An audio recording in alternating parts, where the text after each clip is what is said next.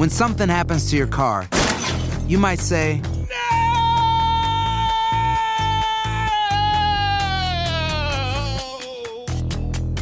My car. but what you really need to say is something that can actually help. Like a good neighbor, State Farm is there. And just like that, State Farm is there to help you file your claim right on the State Farm mobile app. So just remember, like a good neighbor, State Farm is there. State Farm, Bloomington, Illinois. El siguiente podcast es una presentación exclusiva de Euforia On Demand. Queridos amigos, ¿cómo están? Me da mucho gusto saludarlos. Soy León Krause desde los estudios de Univisión en Los Ángeles, California. Lindos estudios los de Univisión acá. No sé si conozcan ustedes la ciudad de Los Ángeles, pero pues estamos cerca del aeropuerto, el famoso LAX, en el oeste de Los Ángeles, sobre la 405, que es la autopista más famosa de Los Ángeles. Me acuerdo muy bien que, y este, esta es una anécdota que solamente los eh, capitalinos eh, van a entender. Así que pues una disculpa a quien no solamente no sea mexicano, sino que no sea capitalino, porque no, no lo van a entender a menos de que pues hayan vivido en la capital mexicana en los últimos, digamos, 20 años, un poquito menos. Cuando llegué a Los Ángeles, la primera nota estrictamente local que cubrí con el equipo de Univisión era algo que mis compañeros en Univisión y en general los medios acá en Los Ángeles le llamaban el Carmageddon.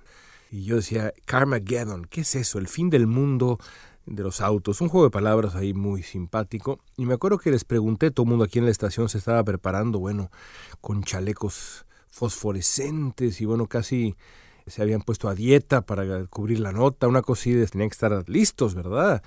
Tanto física como mental, mentalmente para la nota del año, Carmageddon. Bueno, y les dije, ¿qué es Carmageddon? Perdón.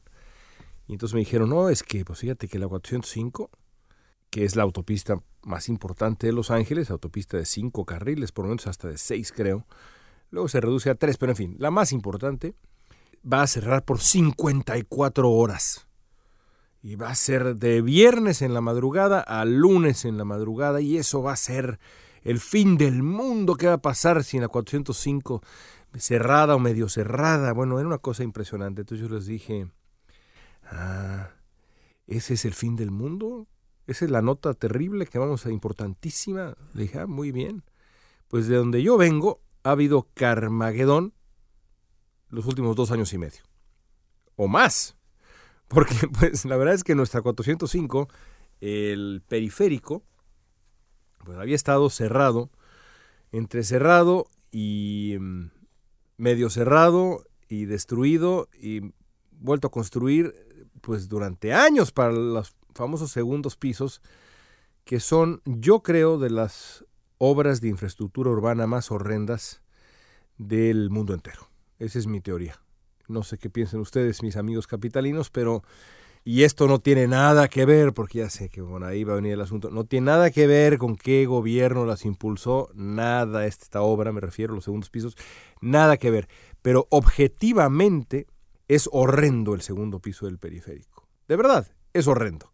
La única cosa que se salva es que cuando uno va en el segundo piso, pues la vista es evidentemente mejor que en el primer piso y entonces de pronto se ven cosas muy bonitas como los volcanes con mayor claridad.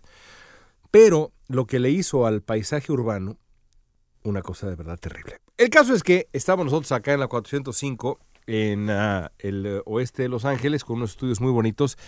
Y desde acá grabamos y um, producimos y finalmente pues ponemos a su disposición Epicentro. El día de hoy quiero hablar con ustedes sobre el presidente más poderoso de toda América. Y estoy contando a toda América, desde Canadá hasta Chile y Argentina. Toda América. El presidente más poderoso de toda América se llama Nayib Bukele. Y por supuesto, al hablar de toda América me refiero a la América democrática, porque bueno, pues evidentemente entre el poder que tiene Bukele y el poder que tiene el uh, grupo que dirige los destinos de Cuba, o el señor Nicolás Maduro, pues todavía podríamos decir que, en efecto, en Cuba y en Venezuela, pues eh, Nicolás Maduro y el grupo a cargo en Cuba son más poderosos que Bukele, pero me refiero a las democracias de América, que son, gracias a Dios, la enorme mayoría de los países en nuestro continente. Así que el presidente más poderoso de América se llama Nayib Bukele. ¿Por qué es importante hablar de Bukele? Bueno, es importante porque El Salvador es importante. Eso es lo primero que hay que decir. Es un país eh, con una historia complejísima, muy rica, un país bellísimo, de gente notable. Yo tengo la eh, fortuna de tener muchos amigos salvadoreños, de haber viajado a El Salvador, de conocer bien El Salvador, su literatura, su arte, su historia. Eh, y, me parece muy importante hablar de Bukele, como me parece importante hablar de Salvador, pero va más allá del asunto, porque la manera como Nayib Bukele alcanza el poder que tiene, lo consolida, y lo que eso implica para la, para la democracia salvadoreña y su futuro, creo que nos concierne a todos, porque hay elecciones importantes. El caso es que el 28 de febrero pasado los salvadoreños dieron a Bukele un margen inédito en la Asamblea Legislativa, con el control de lo que pues allá se llama, y en otros sitios también, pero allá es algo muy común, la mayoría calificada, hecha de congresistas que le son leales, Bukele va a determinar el rumbo de la agenda de su país, incluida la Fiscalía, la Suprema Corte, reformas constitucionales, proyectos de infraestructura, criterios presupuestales y un etcétera muy, pero muy considerable. Bukele va a concentrar así todo el poder. El Salvador no había visto nada parecido en todo el periodo de la posguerra, las décadas de la posguerra. Vale la pena, insisto, comprender a cabalidad el fenómeno Bukele, no solo para reflexionar sobre el futuro del Salvador, sino como un atisbo de posibles paralelos con otras democracias, incluida la democracia mexicana. Lo primero que hay que entender es que el éxito de Nayib Bukele no se explica, no se explica sin las décadas de atropellos y corrupción de Arena y el FMLN, que son los dos grandes partidos salvadoreños. El bipartidismo salvadoreño, hay otros partidos, pero el, y ha habido otros partidos, pero el bipartidismo salvadoreño pues eh, se ha repartido al país desde hace ya décadas, de manera mayormente corrupta y voraz. Por supuesto, esta idea de un bipartidismo o una clase política que se reparte un país de manera corrupta no es exclusiva del Salvador. El asunto del bipartidismo y la reacción al mismo sucedió en Venezuela con Hugo Chávez, que aprovechó la indignación tras años de abusos de COPEI y Acción Democrática, y bueno, en buena medida también en México con Andrés Manuel López Obrador, cuya llegada al poder no se explica sin la indignación que eh, dejar atrás de sí el PRI, eh, sobre todo ese último gobierno de Enrique Peña Nieto, y también la noción, fomentada por Andrés Manuel López Obrador, de que era lo mismo ser priista que ser panista. Uno de los grandes inventos de López Obrador es este concepto del PRIAN, como una sola mafia del poder, una sola entidad corrupta. A Bukele también hay que reconocerle varios logros. El primero es la disminución del número de asesinatos en El Salvador que ha generado una renovada esperanza de que el país, que hasta hace poco era uno de los más violentos del mundo, pueda encontrar la paz finalmente. Bukele también ha, hay que decirlo, manejado con seriedad la pandemia y ha establecido programas de apoyo alimentario que han sido bien recibidos. Entonces no es casualidad que los salvadoreños miren con ilusión a Bukele. Pero Bukele, por desgracia, tiene un lado oscuro. Ha seguido, por ejemplo, una ruta predecible y peligrosa en su relación con el periodismo crítico. Utiliza el megáfono presidencial, que en su caso incluye un uso muy hábil de las redes sociales. Bukele tiene un pues eh, pedigrí notable en cuestiones de mercadotecnia y publicidad y se nota. Utiliza el megáfono presidencial para descalificar y acosar a los medios que lo investigan. Ha sido, por ejemplo, particularmente duro con El Faro, que es un medio independiente que desde hace años ha practicado el periodismo crítico en El Salvador y que es muy respetado por pues colegas en el mundo entero, ¿eh? en el mundo entero. A Bukele le importa poco lo que haya hecho El Faro en el pasado, porque si el objetivo de la investigación periodística ahora es él, el periodismo en su cabeza y en su discurso merece descrédito y sorna, descrédito y sorna desde el poder. El énfasis narrativo pues resulta familiar. Cualquier crítico suyo es enemigo no solo del propio Bukele, sino de El Salvador. Es decir, criticar a Bukele es traicionar al país, de ese tamaño. Bukele también ha mostrado un talante autoritario que con el poder que ha sumado ahora pues es muy posible que empeore, porque la realidad es que el poder corrompe y el poder absoluto corrompe de manera absoluta también. La historia no miente, la historia no miente. Hace un año Bukele irrumpió en la Asamblea Legislativa rodeado de militares. Después de asusar por días a sus simpatizantes, amenazó con remover a los legisladores que habían osado oponérsele. Se contuvo en el último instante y evitó lo que a todas luces habría sido un acto de insurrección, pero el gesto pues es revelador. Como con el periodismo, para Bukele no hay contrapeso que valga ni oposición que merezca respeto. Todos los contrapesos parecen ser equivalentes y todos los contrapesos merecen sospecha, solo sospecha.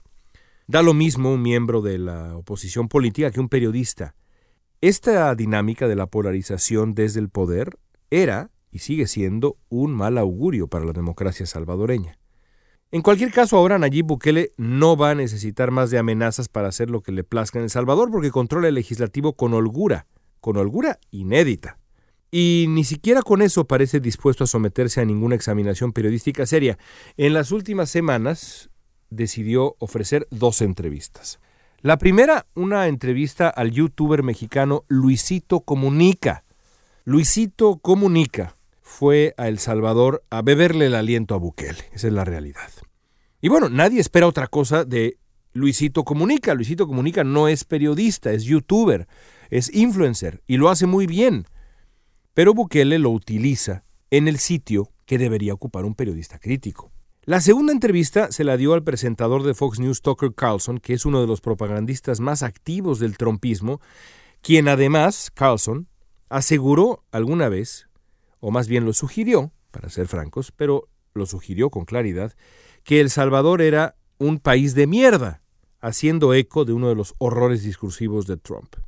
Bukele luego utilizó la entrevista con Carlson para provocar a Jorge Ramos, mi colega de Univisión, que ha buscado a Bukele desde hace tiempo para una entrevista que, pues a juzgar por el estilo de Jorge, sería un desafío. Bukele ha preferido atacar a Ramos. Ese es el estilo de Bukele. Por ahora, el triunfo histórico de eh, Nayib Bukele debe servir de lección para entender el potencial del discurso que arraiga en el hartazgo y la indignación, pero también habrá que aprender el alcance de la propaganda que fomenta la polarización con fines de lucro político. Bukele consiguió echar a todos los contrapesos de la democracia salvadoreña, todos, en el mismo saco que sus opositores de verdad. Todos eran corruptos, todos eran equivalentes a la oposición todos merecían sospecha. Desde ahí, Bukele preguntó al electorado salvadoreño si lo prefería a él o a todos los demás, es decir, Bukele o los traidores, yo o el abismo. El electorado salvadoreño optó por creer en la descalificación sistemática que proponía Bukele y le dio las riendas enteritas del poder. Ahora, el presidente del Salvador va a tener que demostrar que es capaz de contener sus impulsos autoritarios y hay que decir que la historia no está de su lado, porque si algo nos enseña la historia, es que la concentración de poder en una sola persona nunca conduce a la consolidación de la democracia o las libertades. Nunca. Podrá conducir a otras cosas, pero para la democracia y las libertades siempre es profundamente tóxico que el poder esté concentrado en una sola persona. Hay que dar la lección para quien quiera entenderla. Amigos, gracias por escuchar Epicentro. Regresamos con ustedes la próxima semana. Soy León Krause desde Los Ángeles. Gracias. El pasado podcast fue una presentación exclusiva de Euphoria On Demand. Para escuchar otros episodios de este y otros podcasts, visítanos en euphoriaondemand.com. Boost Mobile tiene una gran oferta para que aproveches tu reembolso de impuestos al máximo y te mantengas conectado. Al cambiarte a Boost, recibe un 50% de descuento en tu primer mes de datos ilimitados. O, con un plan ilimitado de 40 dólares, llévate un Samsung Galaxy A15 5G por $39.99. Obtén los mejores teléfonos en las redes 5G más grandes del país. Con Boost Mobile, cambiarse es fácil. Solo visita boostmobile.com. Boost Mobile, sin miedo al éxito. Para clientes nuevos y solamente en línea, requiere AroPay. 50% de descuento en el primer mes requiere un plan de 25 dólares al mes. Aplican otras restricciones. Visita boostmobile.com para detalles.